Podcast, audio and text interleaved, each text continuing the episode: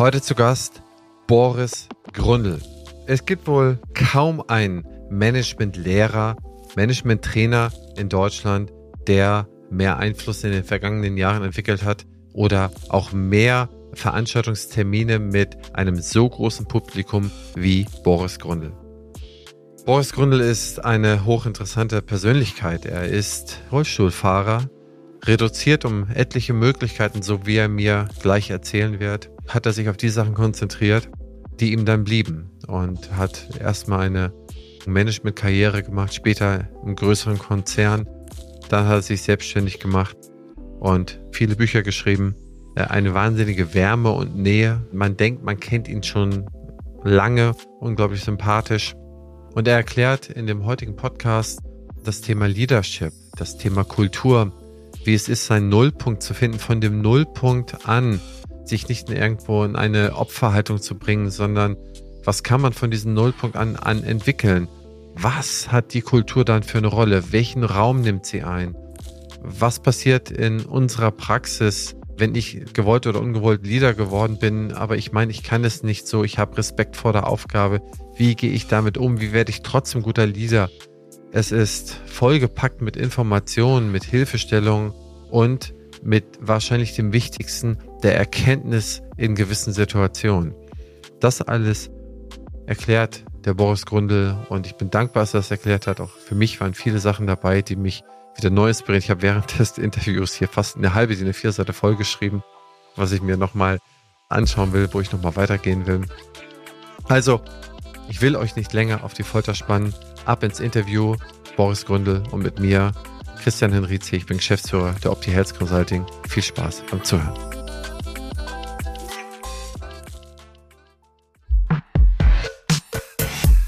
Herzlich willkommen zum Praxisflüsterer Podcast Staffel 7 Level Up Tellerrandwissen für Zahnmedizinerinnen. Ich interviewe führende Experten und Expertinnen aus den Bereichen Gesundheit, Kommunikation, Finanzen, Leadership und vielen mehr. Denn genau die Themen, für die wir in der Hektik des Alltags oft keine Zeit finden, sind wichtig, um dauerhaft Höchstleistung zu erzielen und unseren finanziellen Erfolg zu sichern. Lass dich vom umfangreichen Wissen dieser Profis begeistern, setze ihre Tipps direkt um und werde mit deiner Praxis noch erfolgreicher. Partner dieser Staffel ist die BFS. Lieber Boris Grundl, ich freue mich sehr, dass Sie heute mein Gast im Podcast sind. Lieber Henrizi, vielen Dank für die Einladung und ich freue mich auf unser Gespräch. Bevor ich erzähle, wie ich eigentlich auf Sie gekommen bin, würde ich erstmal von Ihnen gerne hören, wer Sie sind und wo Sie herkommen. Mein Name ist Boris Grundl. Ich bin ein Schwab an der badischen Grenze. Dort sitze ich auch gerade in Schura. Das hat gefühlt 450 Einwohner. Ich habe 50 Meter zur nächsten Kuh mit einer Glocke, also richtig dörflich. Und inzwischen darf ich hier in diesem beschaulichen Schura bei Trossingen, Villingen, Schwenningen, Schwarzwald, Grenze und in Spanien leben. Okay. Sie glücklicher. Ähm, darf ich fragen, wie alt Sie sind? Das ist eine sehr anständige Frage. Sie ist eine Woche vor meinem 57. Geburtstag gestellt. okay. Herr Gründel, wir hatten ja im Vorgespräch schon über das eine oder andere gesprochen. Und Sie sind mir das erste Mal namentlich aufgefallen in meiner Zivildienstzeit, haben die Rollstuhlfahrer, ich habe hier in Damm 2000, hieß es damals noch Zivildienst gemacht, und da hatten wir ein Reha-Zentrum für Rollstuhl-Basketball und Rollstuhl-Tennis. Und da wurde immer von diesem einen verrückten Sportler gesprochen. Und äh, da waren immer sehr, sehr viele von diesen Rollstuhlfahrern und einige kannten sie. Aber ich kriege die Namen nicht mehr zusammen, wer sie kannte, aber ihr Name ist mir hängen geblieben. Damals konnte man noch nicht so schnell googeln und sowas. Da gab es, glaube ich, noch Yahoo oder so. Aber ich hatte mir zumindest mal ein Bild gemacht. Also auf jeden Fall, die erste Begegnung, die ich mit ihnen hatte, ist, da ist ein ja, so ein verrückter Tennisspieler, der schlägt ja, der haut uns alle weg und der haut dich auch weg, Christian, da brauchst du auch gar nicht den Rolli nehmen, der haut dich weg. Ne? Also so wurde das dann immer gesagt. Und erzählen Sie doch mal so ein bisschen Ihre Geschichte. Wie ist es gekommen, dass Sie eigentlich schon, ja, wenn man so will, eigentlich schon fast Profi-Tennissportler, Rollstuhlsportler geworden sind oder vielleicht auch geworden sind? Wie ist diese ganze Geschichte eigentlich entstanden? Ja, ich war tatsächlich semi-professioneller Tennisspieler in, als Fußgänger Und ich habe Sportwissenschaften und Psychologie in Köln studiert. Und mich hat es dann im 25. Lebensjahr erwischt. Da war ich mit einem Freund in Mexiko. Wir wollten durch Mexiko reisen und dann war ich in Puerto Vallarta. Das ist ein paar hundert Kilometer oberhalb von Acapulco. Und auf dem Tagesausflug, so ein klassischer Touristentagesausflug, sind wir dann im Dschungel an eine, eine Lagune gekommen, in einem Wasserfall. Dort sind Indios runtergesprungen und ich wollte den nacheifern, bin hochgeklettert, runtergesprungen, immer noch natürlich, ich bin Deutscher, immer noch ein bisschen höher runter, noch ein bisschen höher runter. Und beim letzten Sprung von 13 Meter, ja, da ist es dann eben passiert, dass ich an der Wasseroberfläche bei diesem Sprung mir den Halswirbel verrenkt habe, erst nur, aber den hat es dann reingeschoben und er hat dann ja die Blockade eben ausgelöst und dann war ich sofort gelähmt, bin fast ertrunken, hatte also eine Nahtodeserfahrung wurde dann dort gerettet eben, wurde notoperiert in Mexiko, mit dem Rotkreuzflieger dann nach Deutschland gebracht, neun Monate Reha, drei Jahre Sozialhilfeempfänge, also wirklich ein Gang nach Canossa in Summe. Und dann habe ich mich wiedergefunden im Rollstuhl zu 90 Prozent gelähmt. Also ich bin Pflegestufe 3, das sieht man jetzt so nicht. Irgendwie denkt man, ja, kommt gut klar. Aber im Grunde genommen eine Reduktion um 90 Prozent und dann eben ein Aufbau von diesem Nullpunkt, also von diesem wirklich nichts mehr da sein, also weder sozial, Freundeskreise, berufliche Perspektive, eben alles weg, wirklich, wirklich wegrasiert. Und dann im Grunde eine mentale Entwicklung von diesem Nullpunkt eben über wieder einigermaßen vorwärts kommend, ne, dann Studium doch noch eins beenden, dann erster Arbeitsplatz hin zu einer Selbstständigkeit und hin zu dem Führungsexperten, der jetzt in einer Liga spielen darf, die mir selbst manchmal vorkommt wie ein Traum. Fällt es Ihnen schwer, darüber zu sprechen, wenn Sie sagen, so mit 25, das ist ja, wie Sie gerade sagten, schon 30 Jahre her, wenn Sie jetzt nächste Woche 57 werden? Nee, gar nicht. Das hört sich auch schwierig an. Das ist wirklich sehr, sehr schwer nachzuvollziehen, weil ich bin mit dem, wie ich jetzt lebe, völlig im Einklang. Also es ist absolut in Ordnung, dass ich im Rollstuhl sitze und ich möchte auch gar nicht anders leben, wie es jetzt ist. Das ist so schwer nachzuvollziehen.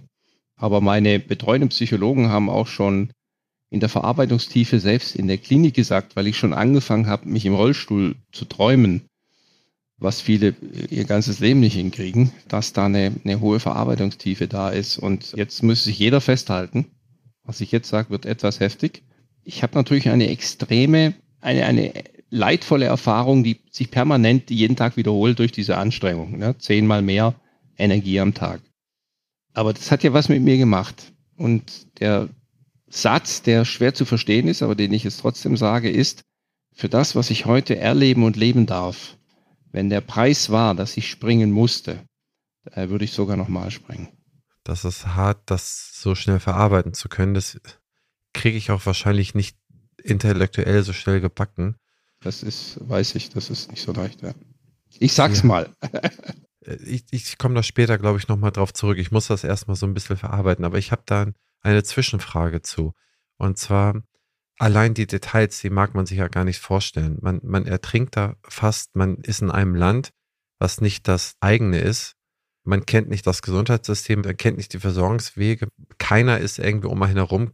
Also die schützenden Eltern, wo sind die, dass die vielleicht mal mit dem Arzt sprechen oder mit dem oder ist, also das ist ja alles ausgelöscht und dann irgendwann, das muss ja alles organisiert werden, bis man dann wieder irgendwo in der Klinik in Deutschland ist.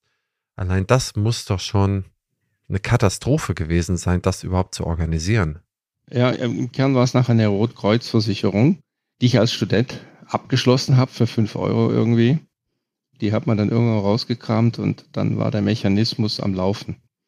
Und ohne die hätten meine Eltern das Haus verkaufen müssen, weil ich glaube, der Flug war irgendwie bei 100.000 Mark oder sowas oder 120.000.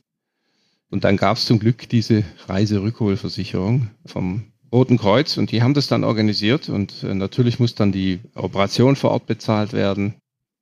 Da war dann mein Reisebegleiter, mein Freund eben mit dabei und ist dann in Vor Leistung gegangen und man hat es dann nachher zurückbezahlt und war schon heftig neben dem, aber bei mir war natürlich der Unfall und alles, was mit mir gemacht hat, waren die organisatorischen Dinge, die liefen irgendwie seitlich neben einem ab, ohne dass man es mitkriegt. Ich war ja voller Morphium und Nervenschock und Lebenskampf. Da ja, es sind schon viele Ebenen, die es da zu berücksichtigen gibt, ja. Ich meine, so wie man das weiß, wenn man sich so ein bisschen von Ihnen die Hintergründe durchgelesen hat, dann waren Sie zu diesem Zeitpunkt ja ein Top-Sportler. Sie waren in jeglicher Hinsicht, waren Sie ja ein Aufsteiger. Sie waren ja beim Baum waren sie ja schon dabei, in die höchsten Äste zu kraxeln. Und dann geht man danach über den Nullpunkt. Und das kriegt man wahrscheinlich auch nicht hin, das zu verarbeiten. Und Sie, sie sprachen ja gerade an, da kriegt man in der Klinik dann auch psychologische Betreuung. Das muss man ja irgendwie für sich verarbeiten, dass man irgendwie von sehr weit oben dann jetzt auf dem Nullpunkt ist und eigentlich wieder sich jedes einzelne Stückchen Stein, was man sich hinlegen muss, wieder neu zusammenbauen muss. Wir würden heute sagen, es hat starken disruptiven Charakter. Ja, okay. ja, bitte sehen Sie es nach, wenn ich, äh, ja. ich darf ja. das, ich bin ja in der Haut. Äh, Sie sind da natürlich äh, äh, sehr vorsichtig und das ist ja auch äh, wichtig und richtig. Wenn ich da ein bisschen jovial oder locker damit umgehe, das ist eben so. Ne? Dieses völlige aus der Bahn geworfen werden ist natürlich mit allen körperlichen, allen Themen, finanziellen, ist abartig. Machen wir uns nichts vor. Da gibt es so keine Sozialromantik. Also das ist knallhart. Und diejenigen, die auf dem Weg verhärten, in, auch in Selbstmitleid oder Vorwürfen an sich und andere, da nicht mehr rauskommen, kann ich wirklich gut verstehen. Wenn wir es aber mal einfach von einem anderen Blickwinkel sehen, da ist ein Mensch, der wird völlig auf sich zurückgeworfen, also wirklich heftigst. Dem wird auch alles genommen. Aber es ist auch eine Form von Neustart. Also ein völlig neuer Aufbau. Also ich habe nur noch 10% Muskulatur. Ich kann nicht das mehr machen, was ich vorher gemacht habe. Was ist das Gute daran? Dadurch, dass ihnen so viel weggenommen wird, bleiben nur noch ein paar Sachen da. Und das, das ist so nah an ihrem Kern, wer sie wirklich sind, dass wenn sie vorhin tausend Möglichkeiten hatten, haben sie nur noch vielleicht zwei, drei, vier. Und es kann manchmal von Vorteil sein, dass durch eine Reduktion und so nah zum eigenen Wesenskern gebracht zu werden, dass das ein Vorteil ist. Also stellen Sie sich die Nachkriegsgeneration vor, denen wurde ja alles genommen auch. Und man wurde so, also symbolisch jetzt einfach so auf sich zurückgeworfen. Und überlegen Sie mal, was diese Nachkriegsgeneration, was sie da entwickelt hat aus dem Nichts, kann man ja sagen. Ne? Der Klassiker ist, wir hatten ja nichts und so. Aber das war für mich eine faszinierende Generation, die auch aus dem Leid eigentlich kam. Und im Kern stehen wir heute hoffentlich voller Dankbarkeit auf dieser Nachkriegsgeneration, die da so Unglaubliches äh, entwickelt hat. Ja, wir können ja sagen, unsere Schulbildung, all das, unser Gesundheitssystem, all das, was wir jetzt haben, wir waren auch da auf Null. Das stimmt schon. Also 46, 47, wenn man sich die, die Berichte durchliest oder wenn man sich da mal so ein bisschen mit beschäftigt, in dieser Arbeitslosigkeit, in diesen, wenn man so will, Ruinen, da alles aufzubauen und dann heute eine Möglichkeit zu haben, dass die Kinder vier, Kinder vier Sprachen lernen können und so und so viele Semester ins Ausland gehen können und dass sich das auch jede Familie leisten kann im Prinzip, das ist schon bemerkenswert. Also den Punkt sehe ich absolut. Und eine Frage, die brennt mir irgendwie noch auf den Lippen. Und zwar, ich habe damals die Erfahrung gemacht bei den Rollstuhl-Basketballern, Rollstuhl-Tennisspielern. Abends saßen wir häufiger mal am Strand und haben da auf die Meere geguckt. Ich, die waren, das waren so glückliche, so zufriedene Leute. Und mit einem habe ich mich mehr angefreundet. Der kam aus Leverkusen und den habe ich öfter besucht und den haben wir auch immer da da Tennis gespielt. Der war, glaube ich, ich glaube, der war Marketingleiter bei Bayer. Ne? Also der hatte eine sehr exponierte Position und der sagte, also ich bin jetzt der glücklichste Mensch überhaupt, aber damals, da habe ich dran gedacht, da wollte ich nicht mehr leben. Da wollte ich eigentlich, habe ich gesagt, okay, ich will nicht mehr, ich, ich höre auf. Aber ich bin jetzt so dankbar und schau doch mal alle Kollegen, die es durchmachen, die sehen die schönen Wolken hier oben am Himmel, die habe ich noch nie gesehen zu dem Zeitpunkt. Und die Schönheit, die sie vom Leben gesehen haben, das hat mich immer beeindruckt. Aber es wurde auch gesagt, ja gut, aber trotzdem, es gab eine Zeit danach, wo ich eigentlich nicht mehr wollte. Mussten Sie auch an dem Punkt vorbeigehen oder hatten Sie sich davor irgendwie selbst helfen können? Also der, der Exit-Punkt, der schwingt ja in dem Moment etwas näher mit als sonst. Aber man muss nicht nur depressiv sein, dieses mir wird alles zu viel oder ich möchte irgendwie Ruhe haben oder ausbrechen, den Gedanken muss man nicht nur als Rollstuhlfahrer immer mal wieder sich angucken. Ne? Das haben ja viele Menschen auch ganz normal. Aber es ist natürlich klar, dass ihr Bewusstsein durch das tief erfahrene Leid an diesen Punkt näher gebracht wird, der an diesem Exit entlang geht.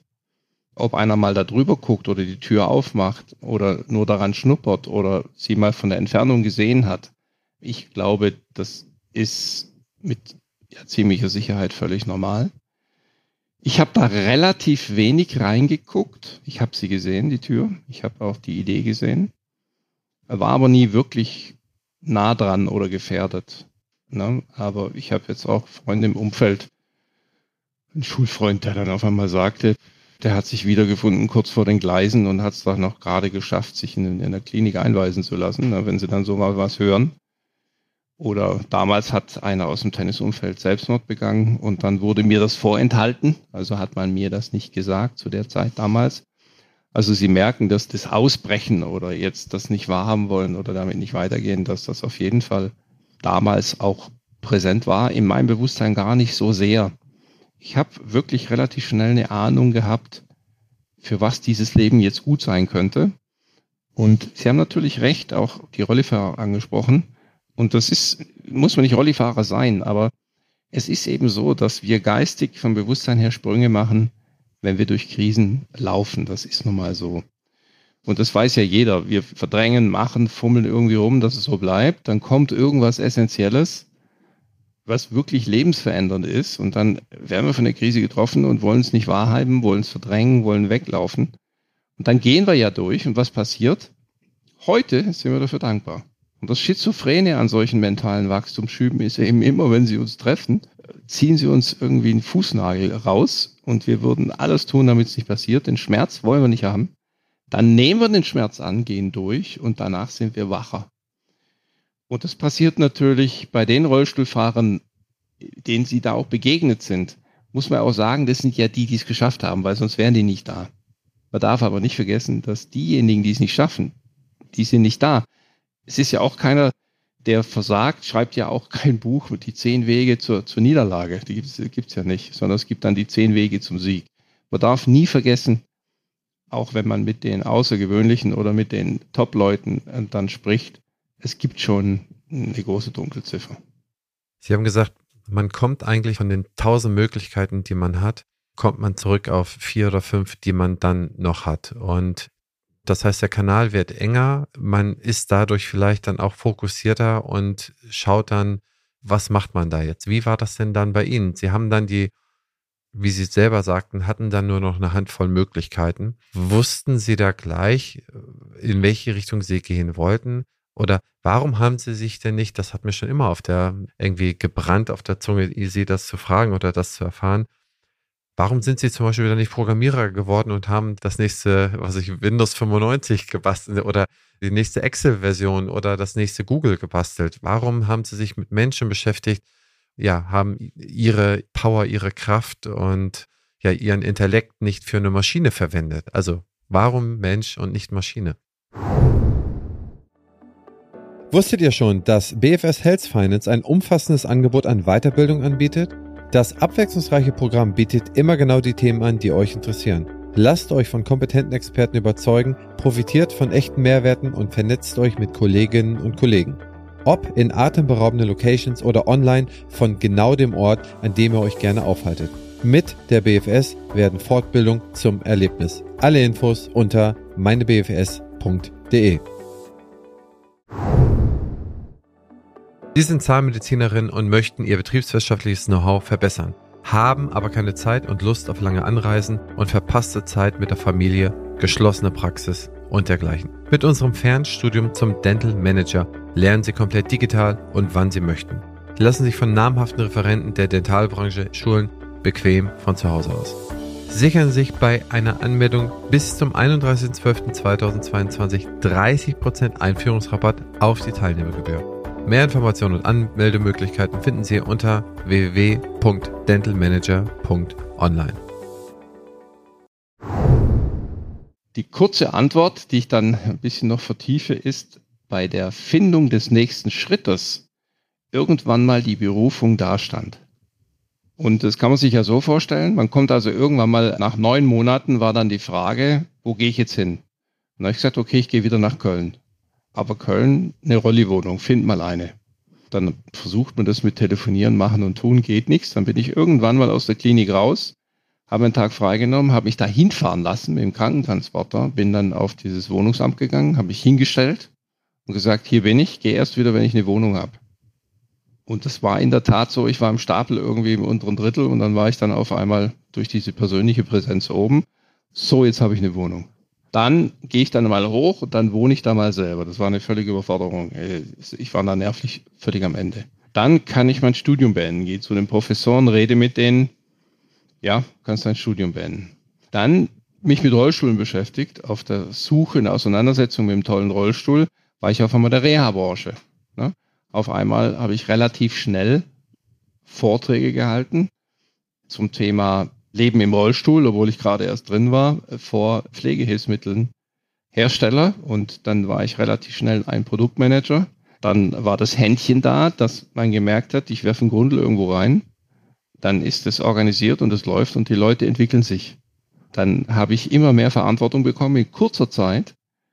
Verantwortungsbereiche übernehmen, systematisieren, dass sie ohne mich laufen, aber nur Instinkt dann mehr Verantwortung bekommen und dann bin ich in einem mittelständischen Unternehmen dann auf ruckzuck auf einmal im Top-Management gewesen. Auch wieder in kurzer Zeit und gar noch nicht überlegt groß oder systematisiert oder strategisch überlegt oder so. Der nächste Schritt war dann, dass ich von einem Konzern abgeworben wurde und leider muss ich mir da attestieren, dass es Gier war. Also einmal Titel und Bezahlung, man hat mir die Bezahlung verdoppelt. Und das war dann auch interessant. Ich habe es mir dann weiß Gott wie verkauft als nächster Schritt und so weiter, bla bla bla. Und musste dann später irgendwann mal ehrlich sagen, ganz ehrlich sagen, Eitelkeit, Titel, Geld. Das ist da nicht so schön. Man wird sich ja immer, weiß Gott, wie darstellt. Muss dann irgendwann mal sagen, nee, das war's eigentlich. Und von dort dann in die Selbstständigkeit.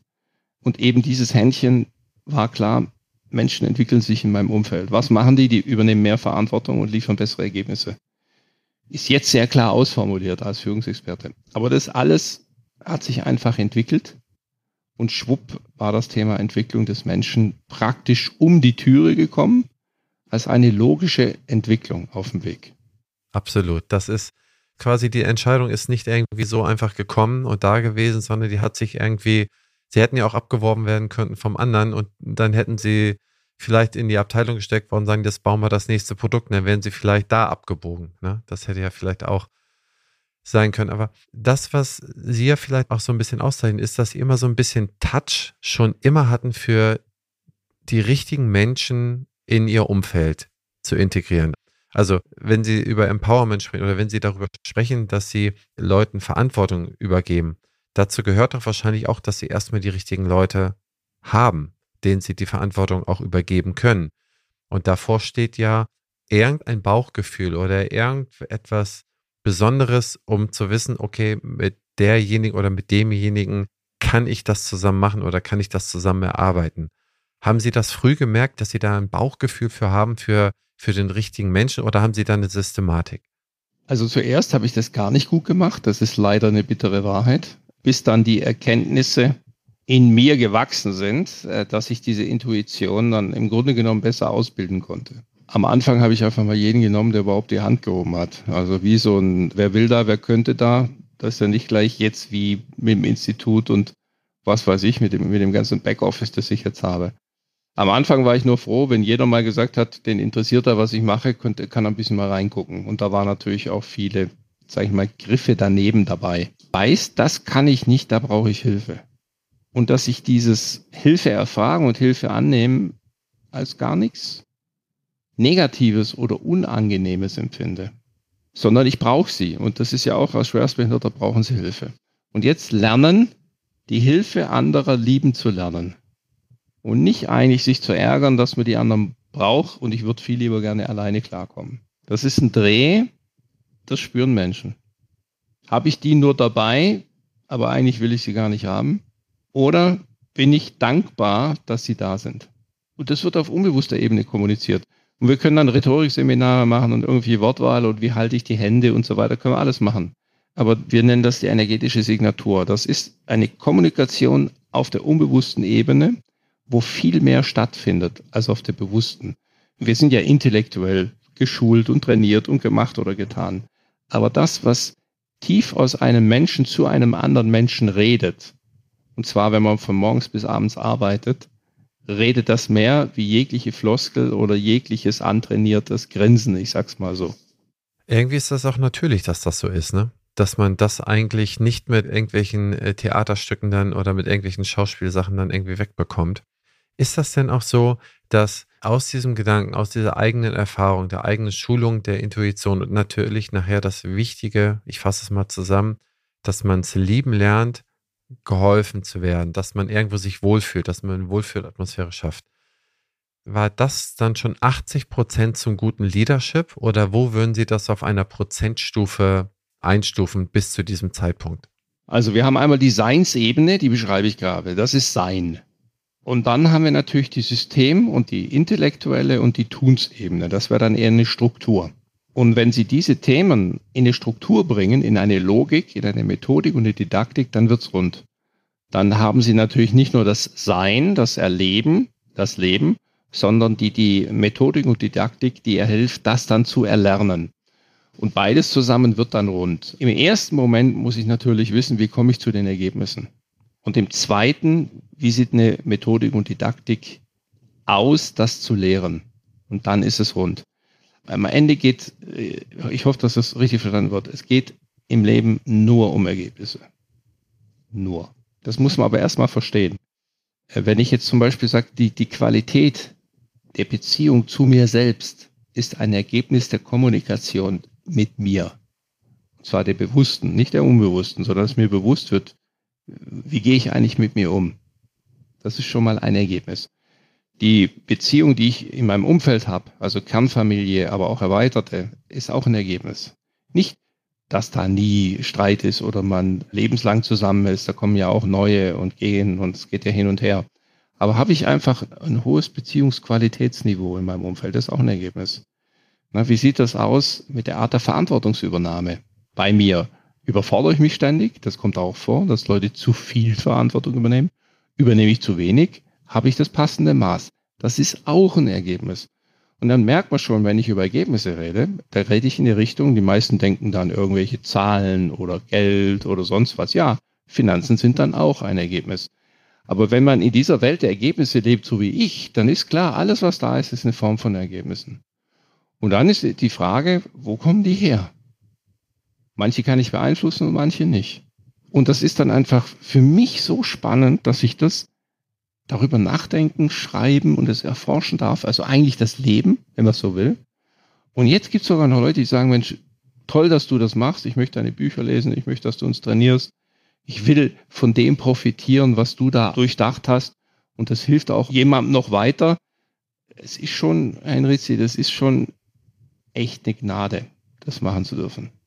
Ich glaube das, aber ich glaube, wenn, wenn man an diesem Punkt angekommen ist, dann, ich glaube, dann kann man auch mit sehr viel Dankbarkeit und sehr viel Demut alles betrachten und hat eine große Großzügigkeit allen, dem Leben und allen Menschen gegenüber. Und das ist, das ist ja auch letztendlich wie der Fleiß der Generation, die nach dem Krieg hier die Aufbauarbeit geleistet haben die ist das jetzt ja der Fleiß ihrer, sagen wir so, vergangenen 30 Jahre, die sie dann haben, ja zutage kommen lassen. Und ich, ich möchte gleich versuchen, auf unsere Zahnärzte und Zahnärzte einzugehen. Und dazu brauche ich eine Verbindungsfrage.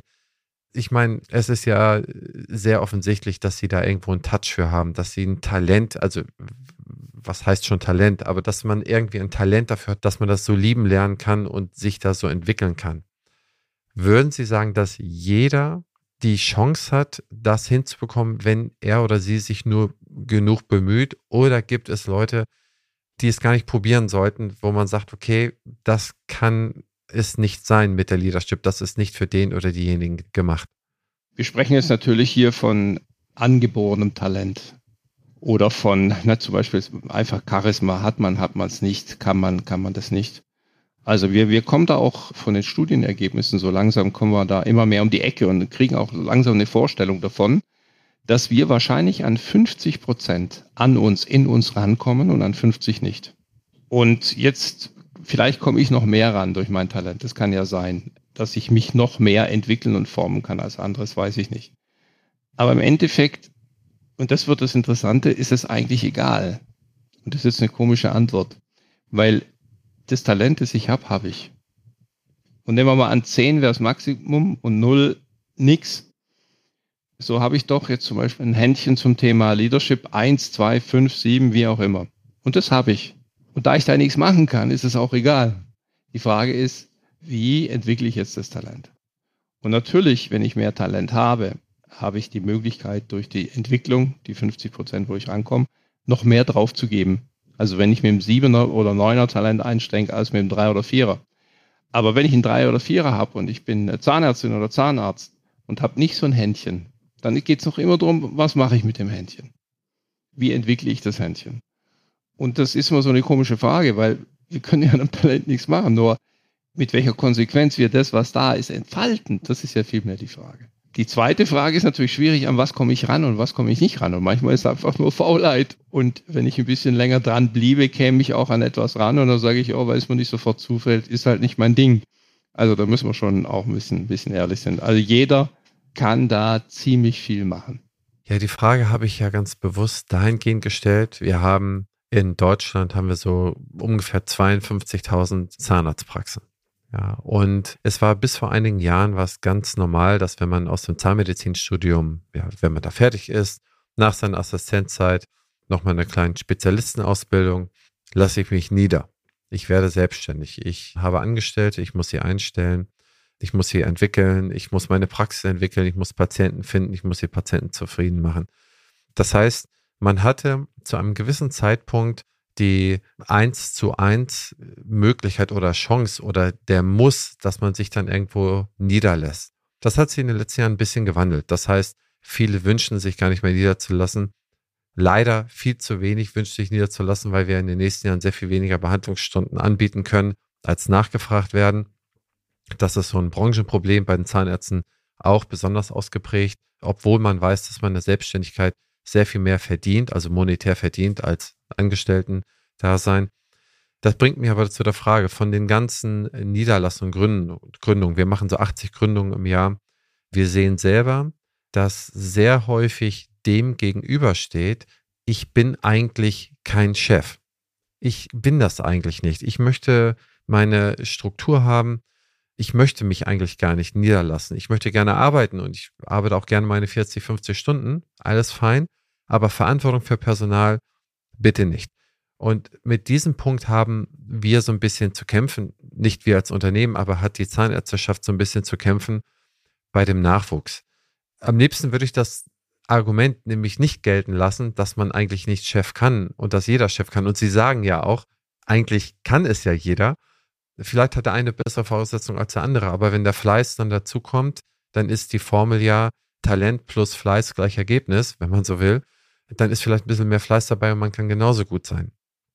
Meine Frage ist da jetzt, was würden Sie einer jungen Zahnmedizinerin, Zahnmediziner antworten, die Ihnen diese Frage zum Beispiel beim Barbecue, irgendwo nachgetane Arbeit in einer ruhigen Umgebung stellt? Ich habe Lust auf Zahnmedizin, ich habe da vielleicht auch eine Praxis, die ich übernehmen kann, aber ich traue es mir nicht richtig zu. Was würden Sie derjenigen oder demjenigen sagen?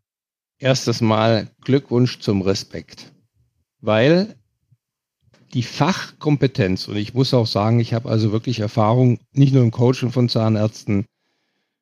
Wir haben auch Teams, Praxen, auch schon über längere Zeiträume auch begleitet in dem Thema Leadership oder Entwicklung der einzelnen Leute. Und da kriegen wir schon ein bisschen auch so ein bisschen mit und haben zumindest mal so ein bisschen eine Ahnung, weil es ist ja auch mal, ob Sie jetzt eine Praxis oder zwei haben oder mal zehn oder 15 oder wie Sie, haben, Sie haben noch viel mehr Erfahrung die Erfahrung kann man ja gar nicht mehr in Worte fassen, wenn man dann mal einige hundert gemacht hat. Dann weiß man einfach, was Sache ist ne? und welche Themen es gibt. Also machen wir es mal ganz nüchtern. Wir haben eine hohe Fachkompetenz. Und ich finde es immer wieder interessant, und das haben mir mehrere Zahnärztinnen oder Zahnärzte schon gesagt, im ersten Jahr, wenn man mal anfängt, konsequent zu arbeiten, die meisten haben gesagt, die sind abends fast bewusstlos ins Bett gefallen.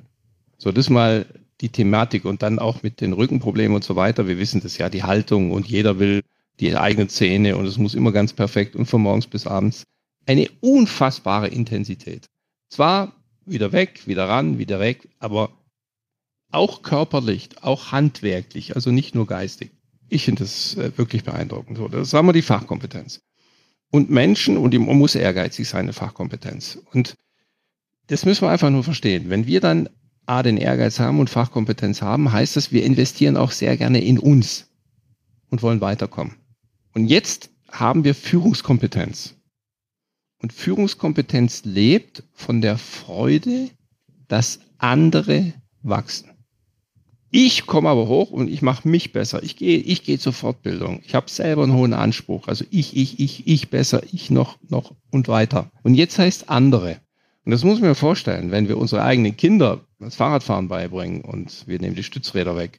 Und dann können die Kinder auf einmal alleine fahren. Da steht man ja daneben, man weiß ja vor Stolz gar nicht mehr, wo man hin soll. Über diese Freude, dass das Kind jetzt selber fährt. Und das ist Führungskompetenz. Und da muss man überlegen, wenn man von einer hohen Fachkompetenz kommt, die wenigsten haben das auf dem Schirm. Die ärgern sich, dass die anderen nicht besser funktionieren. Warum? Weil sie selber funktionieren. Weil sie sich selber so entwickelt haben, selber so nach vorne gekommen haben. Man muss nur diesen Punkt erstmal verstehen. Bitte nur den verstehen. In mir ist noch gar kein Wunsch, andere zu entwickeln. Es nervt mich, dass die nicht funktionieren, rumzicken und was weiß ich. Und das zeigt, ich bin mit meinem Bewusstsein eigentlich nur bis jetzt in der Fachkompetenz und noch nicht in der Führungskompetenz. Jetzt kann man sagen, ja, kommt das mal, kommt das nicht. Ich muss es erstmal verstehen. Und jetzt kann ich professionelles Interesse am Wachstum anderer entwickeln. Das müssen nicht meine Kinder sein. Ich muss wissen, das ist eine Kompetenz. Wenn ich die kann, mache ich es auch gerne. Wenn ich mich nur nervt, dass die nicht besser laufen und funktionieren, dann werde ich selber frustriert. Und das ist schon ein Ansatz zu verstehen, wo ich da ansetzen kann. Und ich sage jetzt bewusst Fachkompetenz, eben nicht nur Zahnexpertise, sondern auch andere haben das. Ich habe auch Ingenieure, die wahnsinnig gerne sich entwickeln und dann sollen die Leute führen. Dann sagen sie, wie Leute führen? Warum, warum sind die nicht selbst motiviert? Bin ich doch auch. Und das muss man erstmal verstehen und von sich dann unterscheiden. Fachexpertise ich, Führungskompetenz andere. Und das hilft schon. Das heißt, wenn man das, also Sie würden Respekt ausdrücken, dann würden Sie sagen, okay, wir, Fachkompetenz plus Führungskompetenz, die Führungskompetenz, die kann man erlernen, die kann man erlieben. Ne? Die kann man ja langsam begreifen und erlieben. Wenn man jetzt jemanden an dieser Stelle abholt und sagt, ich möchte jetzt einfach das erlieben lernen, wie wären jetzt, wenn Sie denjenigen an die Hand nehmen würden, symbolbildlich gesprochen, wie würden Sie den auf den Weg bringen, dass Sie das erlernen? Ja. Also stellen Sie sich mal vor, Sie haben eigene Kinder. Ne? Kriegen eigene Kinder zur Welt, sind meine Kinder. Da ist meistens schon mehr Nähe, wenn man einigermaßen gesund ist. Ne? Ist klar. So, was ist jetzt Patchwork? Patchwork kriegen Sie jetzt vielleicht Partner, Partnerin mit fremden Kindern. Wie lerne ich fremde Kinder lieben? Das ist ganz einfach, indem ich mich damit auseinandersetze. Und das sagen dann viele. Man verbringt Zeit und so weiter und so fort. Und irgendwann mal wachsen einem diese fremden Kinder eigentlich, werden sie einem nah. Und dann ist jetzt die Frage, wie nah? Es das heißt ja immer, Blut ist dicker als Wasser. Das ist ja auch eine spannende Frage. Wie nah kann es gehen? Aber durch die Auseinandersetzung kommt einfach mehr Nähe auf. Das Problem ist, ich versuche es mal wirklich, wirklich am Kern, so dass es den Hörerinnen und Hörern wirklich auch jetzt auch dient. Bitte genau zuhören in dem Maße, wo ich innere Widerstände gegenüber etwas habe, was in meinem Leben ist, entsteht in mir Stress und Frust. Ich sag's nochmal. Und es ist eigentlich völlig egal was, wo ich innerlichen Widerstand entgegenbringe. Und was dann passiert ist, dass ich mich im Leben beschwere und sage, es müsste anders sein und warum ist es nicht und so weiter. Und dann geht das Innerliche los. Deswegen schaut genau hin. Wenn dann innerer Widerstand ist gegenüber der Auseinandersetzung oder Führung von Personen oder ich habe keine Lust oder wie auch immer, dann ist es schwierig, eine Praxis zu führen. Ich muss es auch nicht lieben lernen, aber wenn ich einfach lerne, einfach akzeptiere, das sind Menschen, die brauchen Orientierung und Führung. Und ich darf mich auch nicht von denen an der Nase rumzwicken lassen, sondern ich bin hier Chef, Chefin. Und ich nehme das jetzt an und nehme meine inneren Widerstände raus. Dann finden wir Wege. Das Problem entsteht, wenn ich das nicht anerkenne, was da ist. Oder sage, es müsste anders sein. Dann gehe ich innerlich in Widerstand und der zeigt sich dann in Problemen, im Umgang mit Personal und so weiter. Und dann geht das Ganze los. Aber Wer ganz sensibel der Anfang ist, das nicht anerkennen, wie es jetzt ist. Und dann gehe ich mit Widerstand dagegen und dann kommt Frustration oder geht, dann geht das ganze Mechanismus los und dann wird es immer größer. Das heißt, man braucht eigentlich gar nicht lamentieren, wie schlecht die Welt ist, wie doof die Mitarbeiter doch sind, dass man doch mehr bezahlt, dass die anderen noch mehr bezahlen, dass der Headhunter anruft. Ich war neulich beim Kongress, da habe ich auch über Personalprobleme referieren dürfen.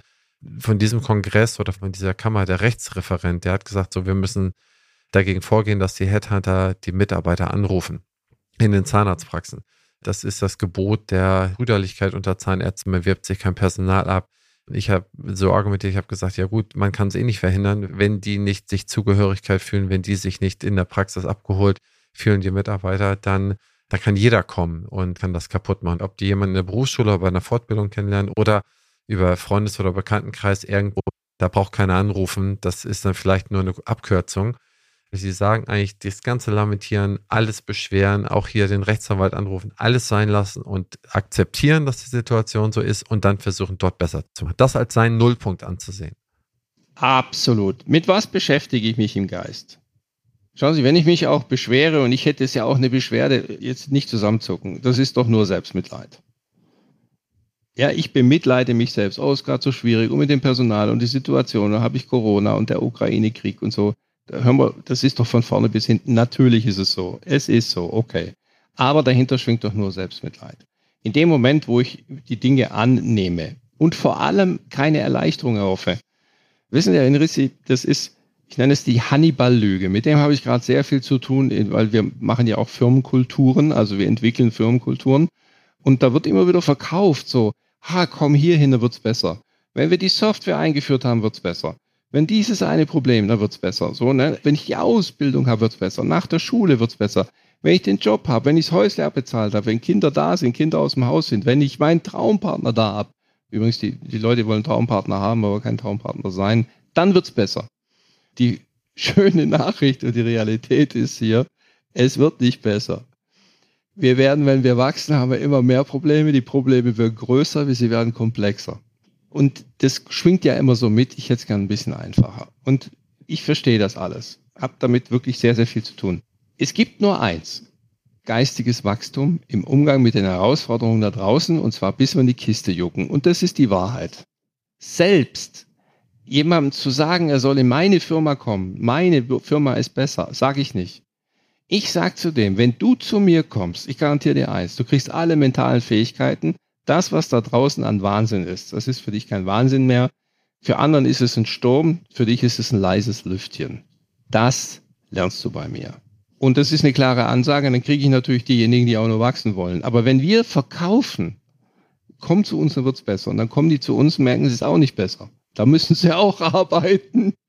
Und da gibt's auch Auseinandersetzungen und so weiter. Also reiner Wein, uns selbst einschenken, erstmal, und anderen die Herausforderung wären, es wird nicht leichter, es wird nicht besser.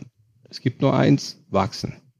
Habe ich verstanden. Ist auch lustig erklärt, da haben Sie recht, guter Punkt. Jetzt bin ich da. Ich, erkenne es für mich an. Ich äh, will da was machen. Da höre ich oder da, wo man so reinfühlt, reinhört, ist, dass immer so ein bisschen die Angst mitschwingt, dass man die Mitarbeiter, ja, das Wort ist vielleicht ein bisschen blöd gewählt, aber zu sehr verwöhnt, dass man sagt, okay, ich gebe doch schon das beste Gehalt, ich gebe die größten Fortbildungsticket, ich ermögliche gute, so flexibel wie es nur halt im Schichtbetrieb oder wie es in der Zahnarztpraxis halt möglich ist, Arbeitszeiten zu machen. Und trotzdem scheint der Mitarbeiter nicht zufrieden zu sein. Was soll ich denn noch machen? Ja, hier müssen wir Folgendes verstehen. Die tatsächliche Leistung, die jemand bekommt, heißt noch nicht, dass der das so empfindet. Beispiel aus dem Mittelstand, dreieinhalbtausend Mitarbeiter, ich darf da halt auch keine Namen sagen. Wir haben den Identifikationsindex gemessen, also wie hoch ist die Identifikation innerhalb der Firma. Sie müssen wissen, Top-Gehälter, ein gelecktes Gebäude, Arbeitsplätze vom Feinsten, imagemäßig im Umfeld, alles geleckt. Besten Kaffeemaschinen, alles. Innerlich Unzufriedenheit. Und da muss man sich überlegen, wie kommt es dazu? Also es ist alles da, aber die Leute nehmen es anders wahr. Und jetzt sind wir beim Thema Kultur. Kultur ist wie so ein Feld, auf das sie kommen und das lässt sie mehr oder weniger Dinge wahrnehmen. Das heißt, sie können irgendwo sein, wo, wo es eigentlich alles doof ist, wo sie sagen, Mensch, ist hier schön. Und irgendwo haben sie die anderen Dinge und sagen, es ist doof. Woher kommt das? Das muss man verstehen. In der Kulturarbeit haben wir eine Differenzierung, die ist auch sehr einleuchtend. Wenn Menschen, wir reden hier auf der unbewussten Ebene, mit was beschäftigen sie sich den ganzen Tag? Mit dem, was sie beeinflussen können.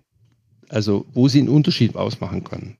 Das heißt mit ihrem Verantwortungsbereich, mit den Ergebnissen in ihrem Verantwortungsbereich und mit den Gestaltungsmöglichkeiten innerhalb ihrem Verantwortungsbereich. Dann ist ein Mensch selbstwirksam. Das wissen wir auch, weiß jeder, wissen Sie auch. Das ist ein Wort, wenn wir das, ah ja, ich bin in der Selbstwirksamkeit, das heißt, ich kann das Leben gestalten, ich kann was machen und dann habe ich eine gewisse Wahrnehmung dort, wo ich bin, dass es da schön ist.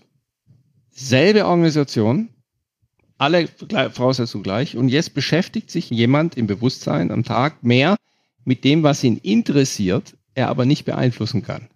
Es interessiert, den kann er nicht beeinflussen. Also Beispiel, mich interessiert Donald Trump.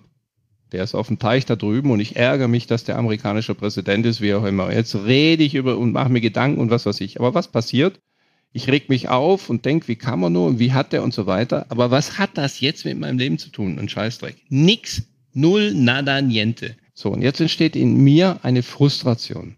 Und da sagt äh, Martin Seligmann, auch ein wunderschönes Wort, eine erlernte Hilflosigkeit. Wir würden sagen, Opfer. Und jetzt bin ich in einer Unzufriedenheit. Und da kann ich im schönsten Umfeld sein, wenn ich mich dort so fühle, als kann ich keinen Unterschied ausmachen, dann ist keine Identifikation da und dann ist das schönste Umfeld miserabel beim besten Gehalt und allem. Also haben wir hier eine hohe subjektive Wahrnehmung und die Kunst ist, eine Kultur zu haben, wo die Leute auf ihren Einflussbereich zurückgeworfen werden. Wir fordern ihn sogar ein. Die haben absolute Klarheit, was sie zu verantworten haben und was nicht, um welche Ergebnisse es geht und was nicht. Und da darf man auch, das wird viele verwundern, ein bisschen ruppiger sein. Wenn ich, man glaubt es ja gar nicht, wenn Sie denken, wenn Sie nett sind, fühlen sich Leute wohl, dann haben Sie noch was nicht verstanden. Wenn Sie mit Nähe und Distanz umgehen, gleichzeitig, also man nennt das distanzierte Nähe, mit Nähe und Distanz, bitte denken Sie nicht, dass Nähe Zufriedenheit schafft. Vergessen Sie das. Es stimmt nicht.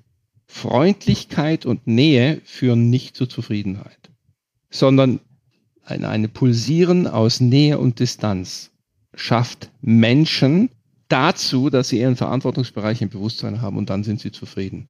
Wenn sie nicht geführt werden, dann, wenn redet, weißt du was der und der hat gesagt und die hat nicht gegrüßt und hätte mal denken und weißt du, was der sich rausnimmt und so weiter, und dann geht dieser Scheißdreck los im Hirn. Und wir wissen halt, dass Menschen, die mental nicht geführt oder auch nicht trainiert sind, sich mit so einem Driss beschäftigen und sich das Leben selber zur Hölle machen. Und die Hölle haben wir dann erst im Kopf von bestimmten Mitarbeitenden und dann haben wir sie nachher in unserem Umfeld.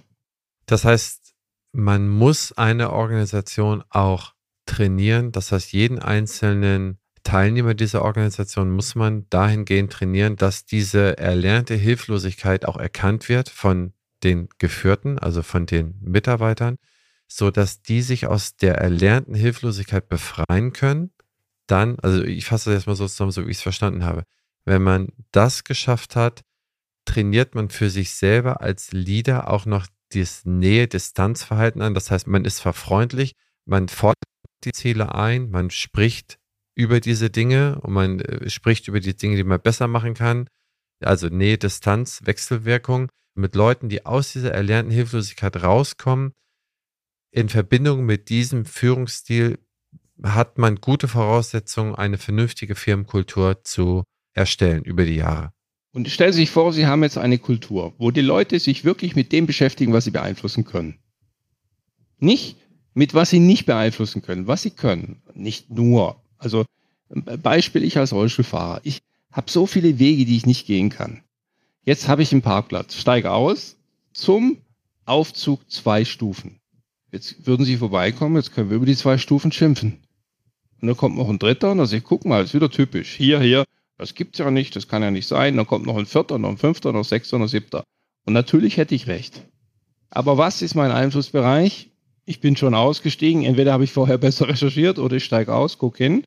Sie kommen vorbei und dann sage ich, ey, helfen Sie mir mal mit den zwei Stufen. Und ich reg mich nicht noch mal mehr auf über die Stufe. Weil ich bin sofort in meinem Einfluss, ich will da hoch, fertig. Könnte ich mich danach beschweren? Ich kann alles machen. Aber nur, dass man das versteht, dass diese komplette, hohe, unglaublich hohe Lösungsorientierung geistig entsteht und auch eine wahnsinnige Zufriedenheit gegenüber, weil ich ja mich in, die, in diesem Zustand befinde. Und wenn ich das in der Kultur habe und wenn neue Menschen reinkommen und die meinen, die können da jetzt das rumbeschweren oder sonst irgendwas, wenn das Menschen trainiert haben und auch verstehen, weil sie es auch wissen, das ist ja die Wissen darum, dann wollen die nicht mehr in den Interessenbereich, weil die wissen, das ist ein, ein doofes Leben. Und die meisten Menschen da draußen haben kein so schönes Leben. Wir leben in einem wunderbaren Land mit tollen Möglichkeiten.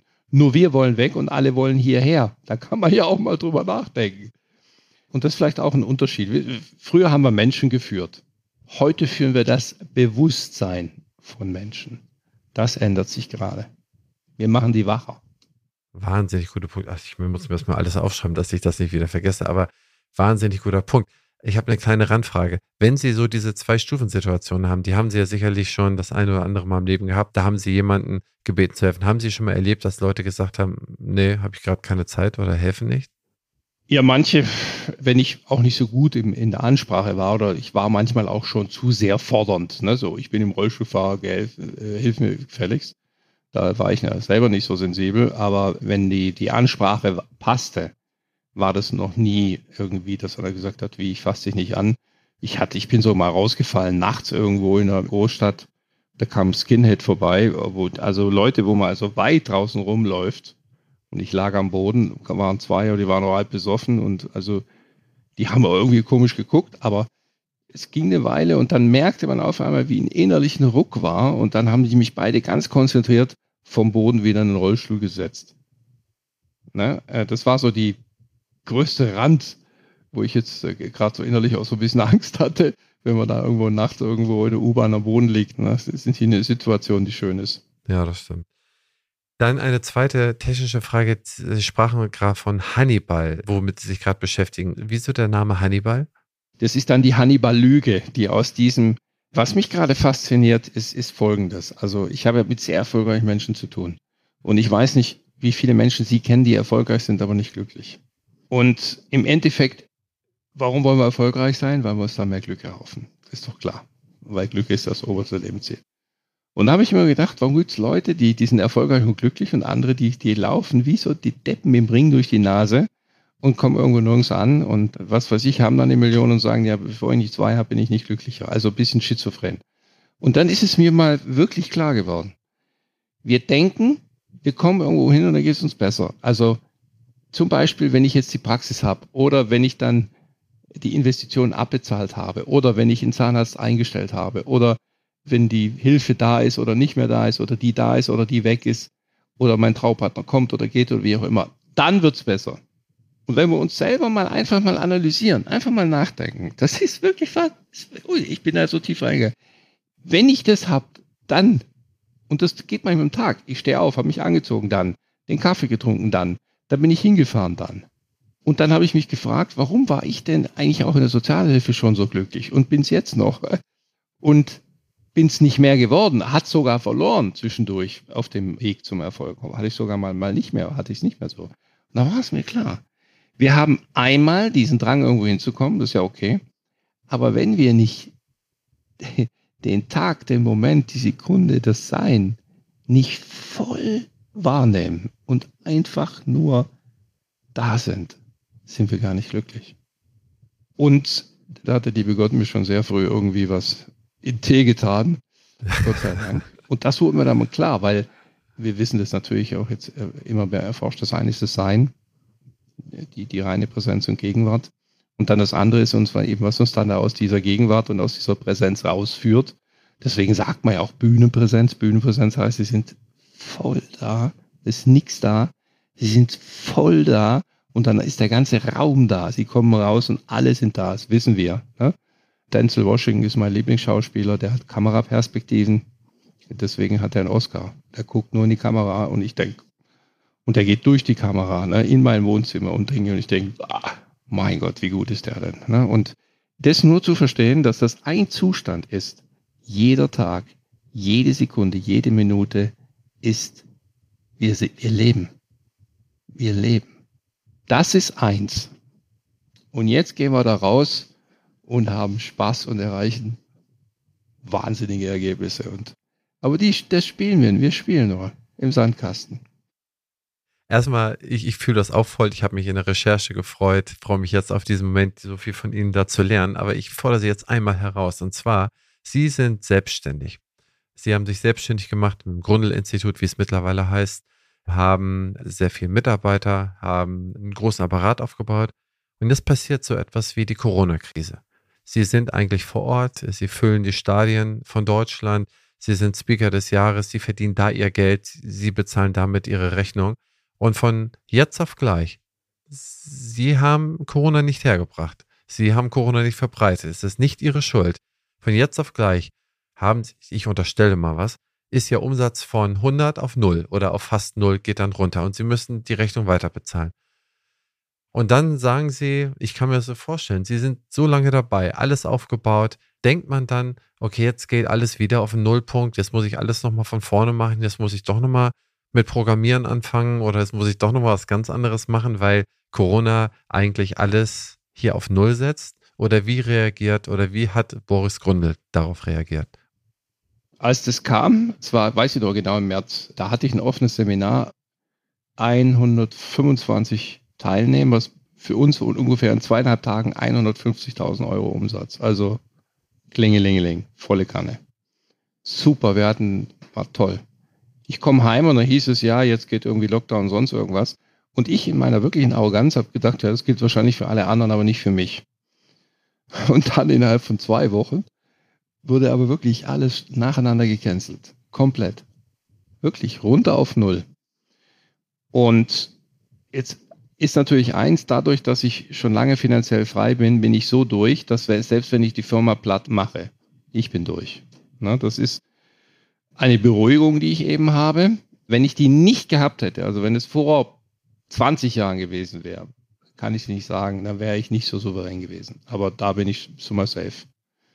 Und ich könnte die, die auch als Unternehmer die Kosten, wenn ich es ganz stringent, ganz brutal runterfahren würde, auf Null setzen würde, äh, käme ich da auch raus. Ne? Das äh, ist nicht das Problem. Obwohl ich einen Kostenapparat, glaube ich, von 180.000 Euro im Monat habe. Definitiv habe. Ne? Also ist keine, nicht, nicht easy peasy. Und dann haben wir natürlich auch gleich Kurzarbeit beantragt für vier Monate.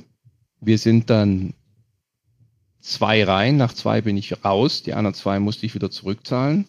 Und wir sind durch die zwei Corona-Jahre mit minus 30 Prozent Umsatzrückgang ausgekommen. Jetzt warum? Die meisten Seminarbiete ist ein bisschen so nice to have, also ein bisschen auch, wenn es gut läuft, dann macht man noch ein Seminar. Also es ist wie so ein, ja, so ein klein bisschen Wellness. Wir sind ja nicht Wellness, wir sind ja mentale Transformation. Also wir sind need to have. Und jetzt kann man sich natürlich überlegen, dass wir in der Corona-Zeit, wenn Leute wirklich was tun wollten, um andere mentaler zu stabilisieren, nicht Therapie, sondern zu trainieren, in Leadership und Kulturen kam zum Beispiel auch Einzelhandel, große Einzelhandelketten, bei denen es geboomt hat ohne Ende, die am Anschlag war, am Limit waren, die sind gekommen als Kunden und haben bei uns gekauft, auch online. Weil sie wussten, wir liefern auch online und auch nice to have. Also es gibt nahrhaftes, nicht unterhaltendes, sondern wirklich Wachstum nahrhaftes. Und die haben gebucht. Waren Sie vorher überhaupt online präsent? Oder hat sich das erst so krass entwickelt mit der Corona-Pandemie? Ja, wir haben davor was gemacht, alibimäßig. Also ich hätte auch schon gedacht, ich hätte was gemacht. Das ist ja so, man belügt sich ja meistens selbst. Und bis man dann wach wird und dann versteht eigentlich, was wirklich Sache ist. Und dann sind wir aber richtig rein. Und dann rede ich auch nur von einer Million Invest. Und dann äh, sind wir natürlich all in. Und da haben wir jetzt in zwei Jahren dann eine Lernwelt praktisch entstehen lassen. Also auch Kameramänner, Filmstudio einrichten. Also das ist dann schon richtig. Ja, ist ja auch so, übrigens die Garagenfirma. Ich hatte da früher wirklich Autos drin stehen und da ist jetzt ein Filmstudio. Und dann eben eine andere Garage gebaut. Das ist wirklich so. Also ich gehe hier um die Ecke, ich, da ist ein Filmstudio. Ich gehe da rein, da gehen da die Dinger an, bum bum, sind die Kameras, die Dinger und sie glauben es nicht, dann stehe ich da da. Und das hat sich in den letzten zweieinhalb Jahren entwickelt. Wir brauchen nur noch eine gute Leitung, das geht mir auf den Sack, da sind wir schon jahrelang dran. Wir müssten da irgendwie für 40, 50.000 Euro irgend so ein Kabel legen lassen. Ich weiß ja nicht, vielleicht machen wir es irgendwann. Aber dann haben wir das gemacht und in dem Zusammenhang habe ich alles überlegt, nochmal, okay, mach's nochmal. Geh auf Null. Was ist deine Daseinsberechtigung in zehn Jahren? Und dann sind wir rein und dann bin ich aber auch konsequent. Und dann habe ich nochmal die ganze Firma disruptiert. Inhaltlich neu aufgebaut, alles geistig null, war ja nicht null. Und das haben wir hochgezogen und äh, ich meine, wir haben dann jetzt im ersten Halbjahr diesem Jahr haben wir 30 Prozent stärker als das stärkste Jahr, das wir je hatten. Wahnsinn. Und das ist also der Lernwelt zuzuschreiben oder also Lernwelt plus dem Grundgeschäft? Das Paket. Also ich habe ja drei Schwerpunkte. Wie führe ich mich selbst? So, und da haben wir Entscheidungen treffen in dem Kontext und Selbstverantwortung. Die zwei. Dann haben wir das Thema Gespräche. Einmal, wie ich durch Sprache mich entwickle und wie ich durch Sprache andere entwickle. Und dann haben wir Leading Simple, also führen, wie führe ich direkt von Mensch zu Mensch und wie führe ich über Systeme. Und da sind es jetzt, glaube ich, 332 Lehrvideos. Also das sind dann richtig auch richtige Schinken an Selbststudienbüchern. Dann ist es aber auch noch eine psychometrische Messung. Also man kann auch messen und kriegt eine Rückmeldung. Dann Lernbegleitung, wissen Sie, wenn man das hochprofessionell angeht, extra Server und Programmierer und so weiter, dann merkt man, da kommt dann schon ein, ein Bums. Und wenn Sie jetzt als Anbieter, wenn ich sage, im Vortrag, im offenen Seminar, in-house oder online, alles ist systematisiert und egal, wo Sie eintreten, Sie können es online machen, Sie können es in-house machen, Sie können es auf offenen Seminaren machen, überall können Sie es abholen. Und dies ist insgesamt logisch durchdacht und spielt ineinander weiter. Ich hoffe, das ist nicht zu eitel, aber ich bin schon verdammt stolz auf das Ding. Ich frage mich, wo kam die Energie her? ich bin immer wie so ein kleines Kind eigentlich im Kreis gelaufen. Und jetzt, jetzt weiß ich weil das ist wirklich ein Lebenswerk. Und das macht man nur einmal. Ja, wenn man dann so einen Katalog aufbaut, ich glaube, das muss man sich vorstellen, wahrscheinlich wie so ein, wie der Bertelsmann oder der Edel Music oder wie auch immer, oder Ariola oder wie die großen Kataloge heißen, die haben dann nachher so und so viele Titel drin und das ist dann der Wert oder das ist dann, das ist dann Ergebnis des Wirkens. Und es ist dann auch nicht mehr, dass es so verpufft, es ist dann ja da. Ich kann das sehr, sehr gut verstehen, dass man so systematisiert und so niederlässt. Und ich glaube auch in zehn Jahren, wenn man mit dieser These rangeht, wie beschäftigt man sich mit Themen in zehn Jahren? Wenn ich mein Team in zehn Jahren habe, dann äh, habe ich wahrscheinlich eine ganz andere Idee davon, wie ich das Team führe, wie ich einzelne Mitarbeiter, Mitarbeiterinnen entwickeln kann, und wenn ich dann hier raussuchen kann, ich nehme das dafür, ich baue mir hier diese Lernstrecke, ich baue mir das da und, und hole mir das dort zusammen, dann kann ich wahrscheinlich, wahrscheinlich wird es so ein bisschen dahin gehen und sehr viel weniger Gießkanne und sehr viel mehr auch, ja, individuelle Weiterentwicklung, wenn erstmal das Grundsetup, das Grundmindset da ist, ne, dann will ich ja auch, wie Sie sagten, ich will sie auch wachsen sehen, meine Mitarbeiter das macht mich ja dann glücklich. Und wenn man so will, blöder Begriff, bin ich auch bei Ihnen, aber es macht einen dann ja auch ein bisschen stolz. Ich finde, das Wort Stolz darf man durchaus benennen, wenn es nicht hochmütig ist. Stolz ist eine Form von Identifikation. Und ich weiß, dass es manchmal negativ rüberkommt. Ich finde es gar nicht so schlimm. Wenn ein Mitarbeitender identifiziert sich mit der Firma oder mit der Person und ist dann, es zeigt sich eben durch Stolz. Es ist halt, wenn dann Hochmut oder Hochmütigkeit weil für uns ist ja Bescheidenheit ein wichtiger Wert in Deutschland. Ob man jetzt bescheiden ist oder nur bescheiden tut, sei dahingestellt. Aber der Stolz und die Identifikation, die ist schon, schon sehr wichtig. Und bei meiner Konsequenz war es, ich habe auch noch Firmengebilde umgemacht und habe jetzt den ersten Anteilseigner, also Partner aus meinen Mitarbeitenden, ist jetzt auch schon der erste, der hat Anteile an 10 Prozent.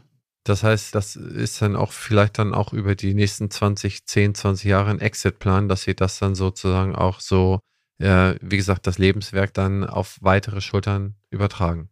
Genau. Kinder haben natürlich auch die Möglichkeit, aber man muss sich zeigen und äh, wollen und liefern. Wie erreichen Sie denn mit der Lernwelt Ihre Kunden? Sind das die bestehenden Kunden, die sagen, okay, ich nehme dann statt den Inhouse-Punkt nehme ich dann diese zwei Punkte in der Lernwelt und dann gehe ich mal wieder ein, ein Punkt auf den Inhouse-Part äh, zurück oder sind das gänzlich neue Kundenkohorten, die Sie da erschließen? Es ist sehr unterschiedlich. Also wir haben natürlich die Inhouse-Kunden, die sind dadurch, dass sie im Seminar sind, natürlich mit einer hohen Intensität und Emotionalität dabei.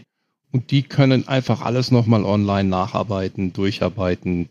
Manchmal machen wir auch nur einen Weg auf und dann arbeiten die selber und wir besprechen dann, wir haben so zweimal die Woche Umsetzungscalls, da kommt dann eine rein, können Fragen stellen, eben alles online, muss nicht irgendwie hin und her reisen. Das läuft dann auf der einen Seite. Dann haben wir, das nennt man B2B.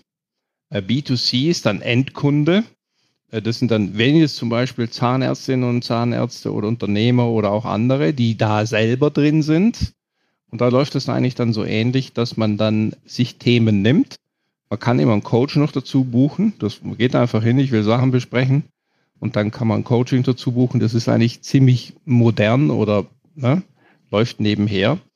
Und dann haben wir natürlich Leute, die auf die offenen Seminare kommen und praktisch von offenem Seminar zum nächsten offenen Seminar immer die inhaltliche Themen, die auf dem Seminar besprochen sind, umsetzen bis zum nächsten und dann kriegt man so eine Begleitung ineinander. Also deswegen ist das B2B, Business to Business und uh, to End Customer sind da zwei unterschiedliche Arten und Weisen, damit umzugehen.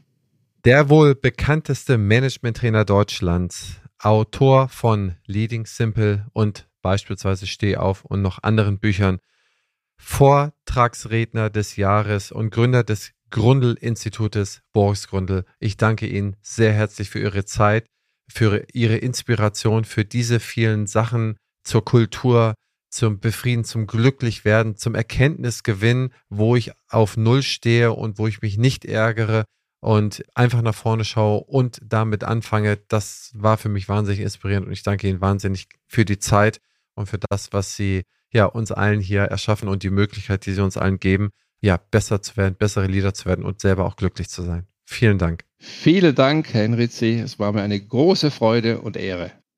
Und Sie, liebe Zuhörerinnen und Zuhörer, ich hoffe, diese Episode hat Ihnen Spaß gemacht. Mir hat sie wahnsinnig viel Spaß gemacht. Ich glaube, das merkt man auch immer, wenn es Ihnen Spaß gemacht hat, dann hinterlassen Sie doch einen kleinen Kommentar bei iTunes oder bei Spotify und hinterlassen fünf Sterne. Das hilft sehr beim Algorithmus. Und bis zum nächsten Mal, ihr und euer Christian Henrizi.